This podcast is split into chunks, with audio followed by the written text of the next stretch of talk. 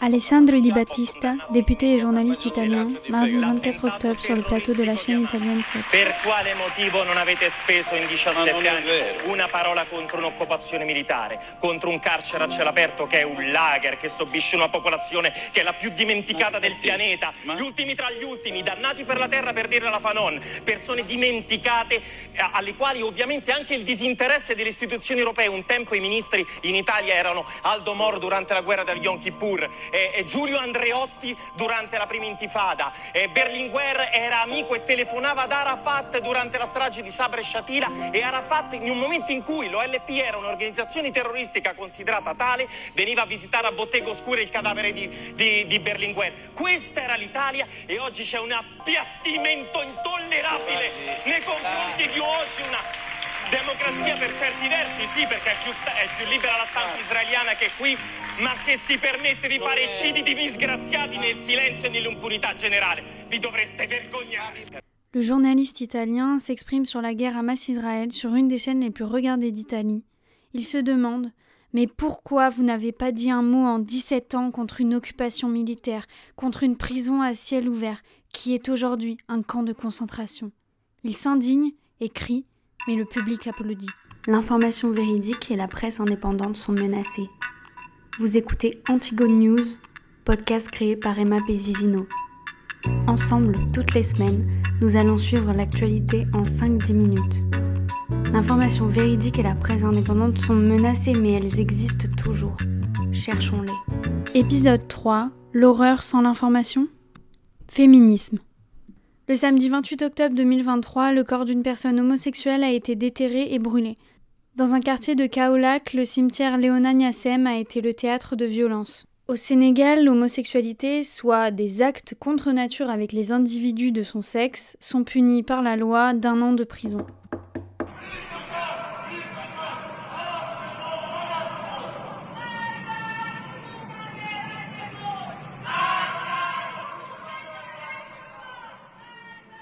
Je tuerai celui qui a tué ma sœur, mort à ce régime tueur d'enfants. Ce sont les cris des Iraniens qu'on entend à Téhéran ce samedi 28 octobre au soir. Ils dénoncent le décès d'Armita Gueravan dans le coma depuis un mois, probablement tuée par la police des mœurs pour non-port du voile. L'étudiante de 16 ans s'est vue sur les vidéos de surveillance suivies par la police des mœurs avant de s'évanouir dans une rame de métro quelques instants après. Un mois après la mort de Macha Amini, qui avait provoqué de vives manifestations, les femmes sont encore violentées par ce régime autoritaire. Si vous voulez approfondir le sujet, c'est le documentaire d'Arte Femmes, Vie, Liberté, qui est disponible sur YouTube et arte.tv. Le 31 octobre, sur la scène de Buenos Aires au concert de Coldplay, Baraye a été chanté par le groupe et par l'actrice iranienne exilée Farah Hani, qui interprète l'hymne iranien.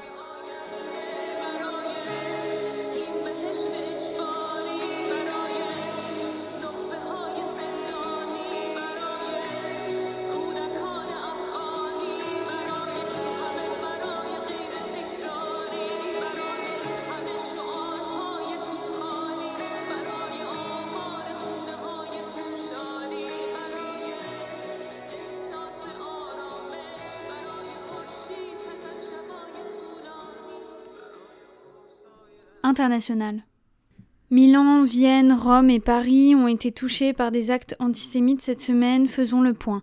À Milan, une étoile de David a été taguée sur le mur d'une maison. Dans un cimetière à Vienne, ce sont les murs qui ont été tagués de croix gammées. En Italie, dans la capitale, des pierres au sol en mémoire de la Shoah ont été abîmées. Magasins et habitations du 14e arrondissement parisien ont aussi été le théâtre d'outrages similaires, des étoiles de David taguées sur les murs dans la nuit de lundi à mardi 31 octobre 2023. Mercredi 1er novembre 2023, la plateforme Rumble a publié le canular téléphonique dont Georgia Meloni a été victime. Les faits remontent au 18 septembre dernier quand deux humoristes russes piègent la dirigeante transalpine Vladimir Kuznetsov et Alexei Stoliakov qui se sont fait passer pour un politicien africain. Aussi nommés Vovan et Lexus, les deux hommes ont un palmarès dans le domaine Erdogan, Merkel, Kissinger, Gorbatchev ou encore Kamala Harris. Leurs appels ont néanmoins mené à des découvertes comme le financement du National Endowment for Democracy qui a été financé par le Congrès américain. En France, après le passage des deux tempêtes, l'heure est au bilan. Près de 300 000 sinistres ont été recensés pour un coût compris entre 650 et 750 millions d'euros, selon le cabinet d'expertise en assurance Saretec. Les tempêtes Kiaran et Domingos viennent de quitter l'Hexagone. C'est à 210 km/h néanmoins qu'a soufflé la deuxième plus grande rafale jamais enregistrée sur le littoral breton. La puissante tempête s'est formée dans l'Atlantique avant de souffler sur l'est de la France durant la soirée du 1er au 2 novembre. 93 000 foyers restent toujours sans électricité ce lundi 6 novembre en Bretagne et en Normandie. Ce lundi, c'est le Pas-de-Calais qui est placé en vigilance rouge.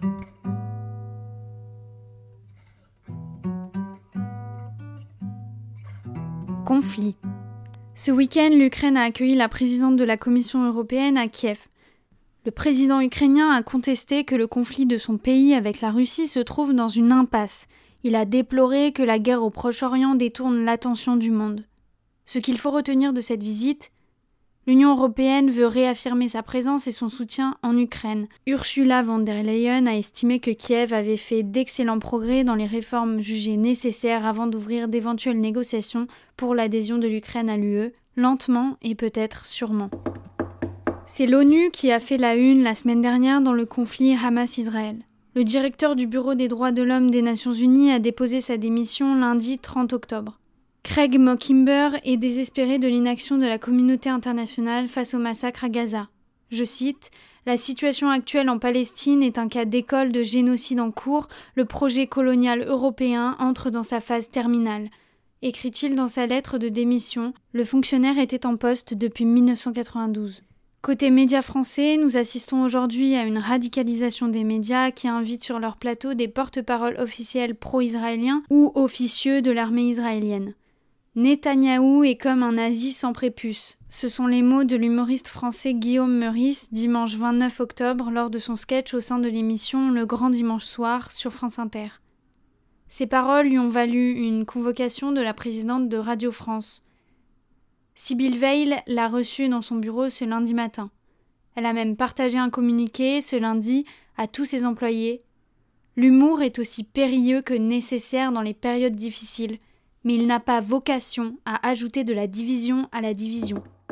Le bilan des victimes ne fait qu'augmenter.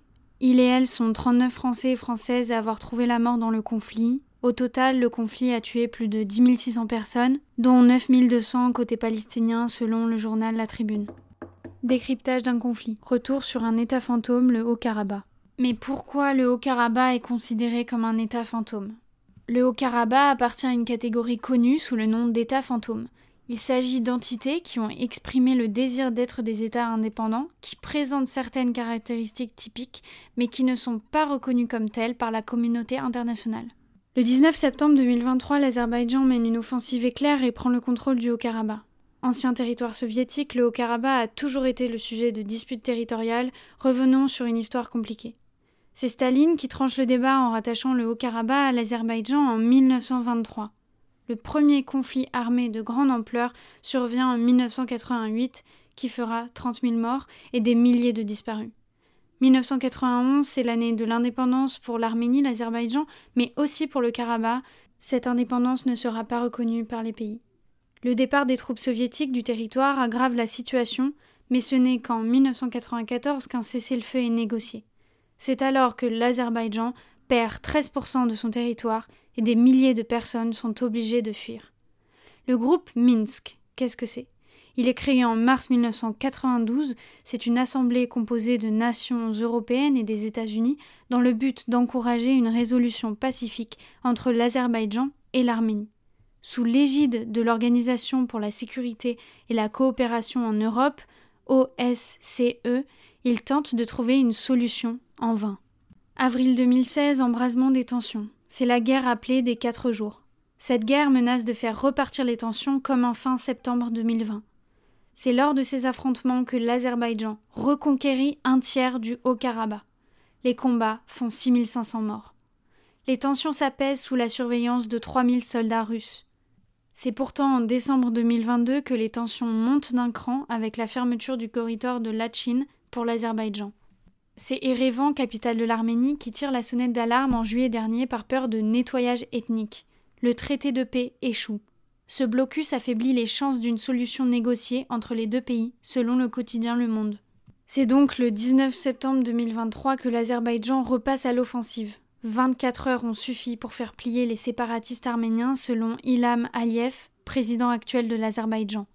Un cessez-le-feu a été signé le 22 septembre, soit trois jours après la reprise des tensions. L'Europe a tout intérêt à cette paix. L'Europe souhaite maintenir la paix en Azerbaïdjan, d'où elle importe 8 milliards de mètres cubes de gaz par an, après avoir subi la perte des livraisons de gaz de la Russie en raison du conflit avec l'Ukraine. Mais la poudrière que constitue ce conflit est une menace constante pour les objectifs géopolitiques des puissances qui l'entourent. Le ministère russe des Affaires étrangères a déclaré mardi 19 septembre dernier avoir été averti de l'offensive azerbaïdjanaise quelques minutes à l'avance, et il a exhorté les deux pays à respecter le cessez-le-feu signé après la guerre de 2020. Au Proche-Orient, en Ukraine ou en Arménie, on peut penser que le monde a du mal à prononcer ce mot, cessez-le-feu.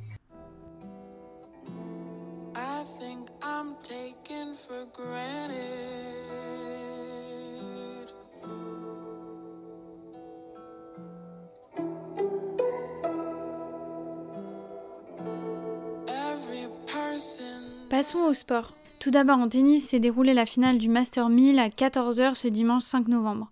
Le Master 1000, c'est un des plus grands tournois de tennis qui s'est déroulé à Paris-Bercy. La finale s'est jouée entre Djokovic et Dimitrov. Favori de la compétition, c'est Novak Djokovic qui remporte la 40e édition du Master 1000 et son 7e titre de sa carrière après sa victoire contre Grigor Dimitrov.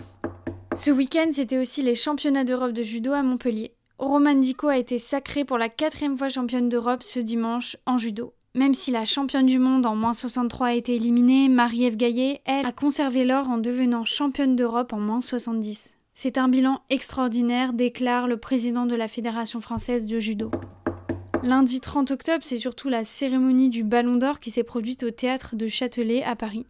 Le Ballon d'Or féminin d'abord, Aitana Bonmati. Vrai talent, elle gagne la Coupe du Monde avec l'Espagne, la Ligue des Champions et le championnat avec le Barça.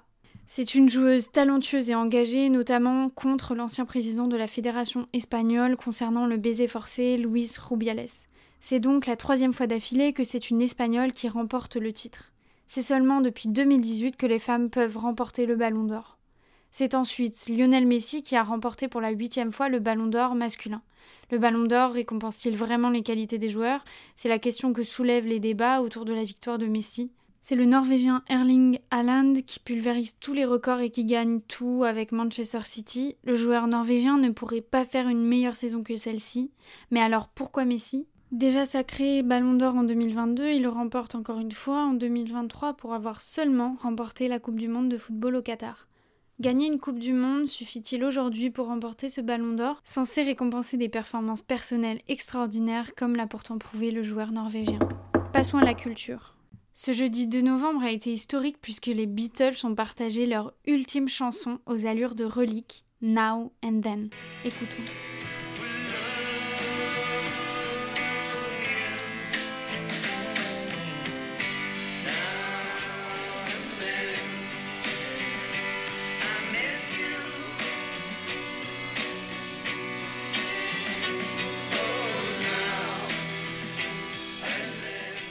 Ce mercredi 8 novembre sort au cinéma L'Abbé Pierre. Entre solidarité, résistance et bravoure, c'est un récit fidèle d'un grand homme et de l'institution d'Emmaüs que nous livre Frédéric Tellier. Ensuite, simple comme Sylvain, Mona Chokri, réalisatrice québécoise, nous épate par cette comédie romantique qui interroge l'amour, le couple et les normes sociales.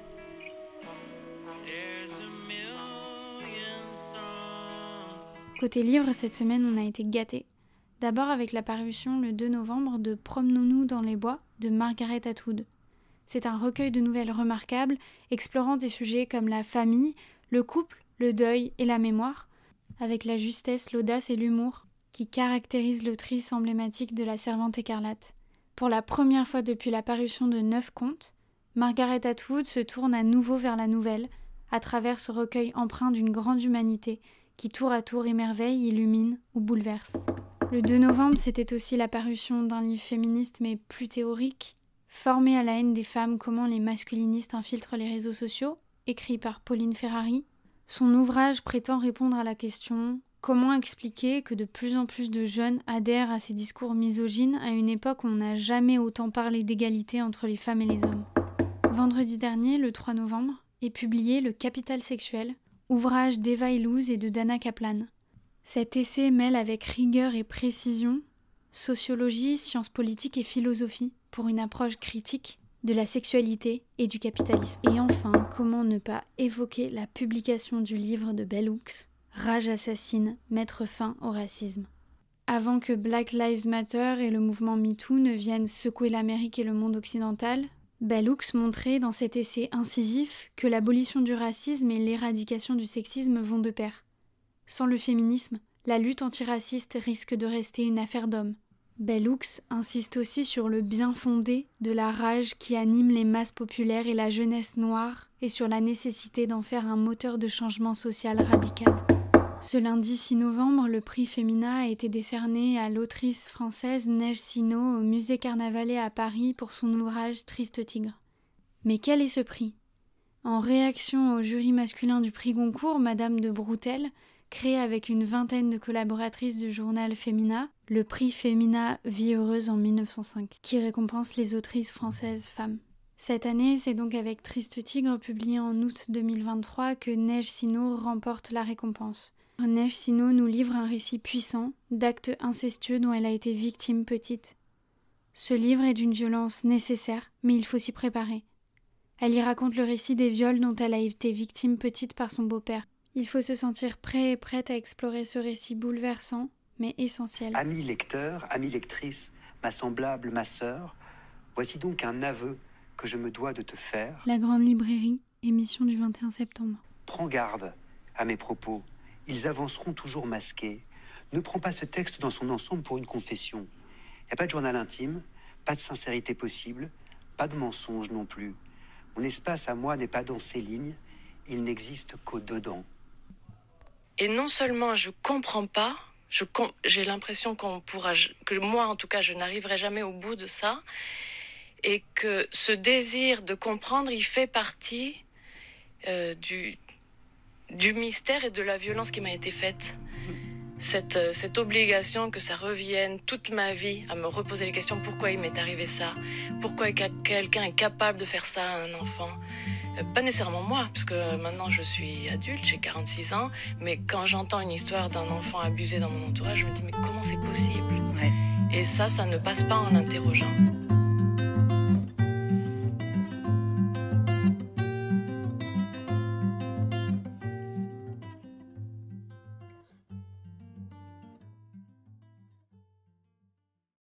C'était Antigone News par Emma Bevivino pour suivre l'actualité, suivez-moi sur Instagram antigone.news. Il était une voix d'un monde silencieux, à nous d'accueillir son écho et de nous en inspirer. L'information devient malheureusement une arme et nous devons tous s'en saisir pour combattre les faux récits répandus, pour gagner une guerre, une élection ou alimenter la fabrique du mensonge, titre éponyme d'une émission de France Télévisions. La vérité existe encore, cherchons-la.